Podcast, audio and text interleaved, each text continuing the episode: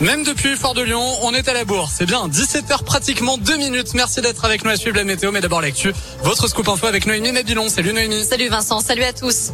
À la une, la belle prise des douaniers lyonnais. Ils ont saisi 19 tonnes de cigarettes de contrebande le 3 mars dernier, ainsi que 160 000 euros et une arme dans un entrepôt. Valeur de ces marchandises, 10 millions d'euros. Une enquête est en cours. L'épidémie de Covid est bel et bien repartie dans les écoles, collèges et lycées. Tous les indicateurs sont à la hausse cette semaine dans l'Académie de Lyon. 19 classes fermées, c'est 10 de plus que la semaine dernière et 2413 élèves contaminés, soit plus du double par rapport à vendredi dernier. 31 enseignants ont également été testés positifs.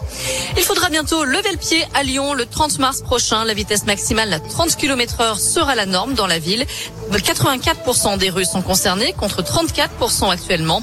Parmi les exceptions à 50 km heure, le tunnel de la Croix-Rousse, les berges du Rhône, les boulevards des Belges, le Vivier Merle ou encore Tchécoslovaque. Le tunnel sous Fourvière ainsi que ses entrées via la M6 et la M7 resteront eux à 70 km heure. Un moyen pour la ville de baisser en priorité l'accidentologie, mais aussi de réduire les nuisances sonores ou encore la pollution.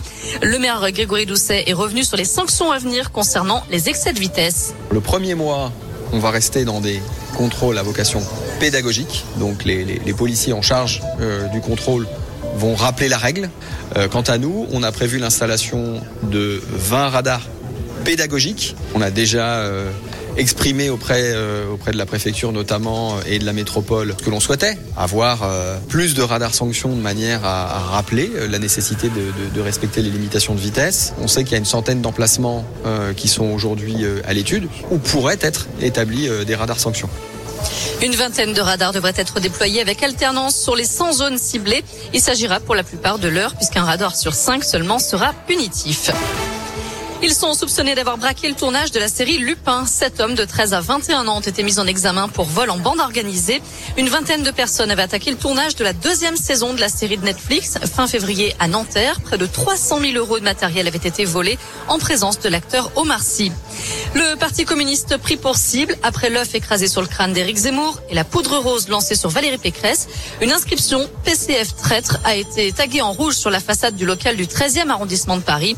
C'est le quatrième local visé en cinq jours. Le candidat du parti, Fabien Roussel, appelle au calme et à l'apaisement. Enfin en foot, les Lyonnais connaissent leur adversaire pour les quarts de finale de la Ligue Europa. L'OL qui s'est qualifié hier soir face au FC Porto affrontera les Anglais de West Ham au prochain tour. Un tirage plutôt compliqué pour les Lyonnais qui sont tout de même ravis d'aller à Londres.